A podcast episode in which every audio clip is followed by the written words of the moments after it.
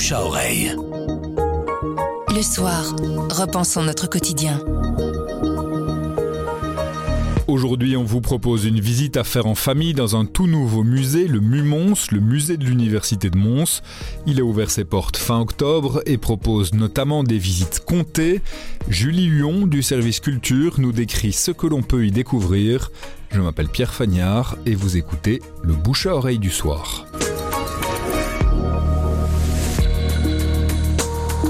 Des centaines de milliers d'ouvrages précieux, des cartes, des plans, des œuvres d'art, des instruments scientifiques un peu bizarres. Par exemple, est-ce que vous savez ce que c'est qu'un œuf électrique? C'est un objet assez incroyable qui permet de reproduire les aurores boréales. Par exemple, le sextant aussi au XVIIIe siècle, c'était un autre objet bizarre qui mesure la distance entre un astre et l'horizon. Eh ben, on trouvera ce genre de choses, mais comme il y a aussi des archives, par exemple, de l'université, de la fac de médecine euh, ou des sciences, vous aurez par exemple un larynx dans un petit pot plein formol. Mmh, c'est ragoûtant. Ce que veut euh, le Mumons, c'est éveiller la curiosité des gens, parce que sans curiosité, il n'y a pas de science. Sans curiosité, il n'y a pas d'art.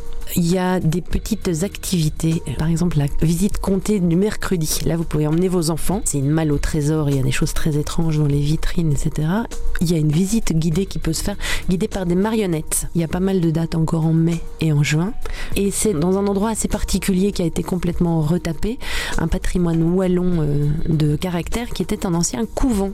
Et puis il a été fermé en 1796 et c'est devenu une prison pendant 70 ans. Donc il y a aussi beaucoup d'histoires à travers les murs. Alors il y a un autre petit détail intéressant aussi, c'est que vous imaginez que depuis son existence, l'université a accumulé des tas de, choses, d'objets, d'archives, etc. Et il est tout à fait impossible de les exposer dans des vitrines. Et ils ont élaboré un outil de numérisation de tous les milliers d'instruments, les bouquins, les photos, les archives, etc. Cet outil s'appelle le Deep Sketch.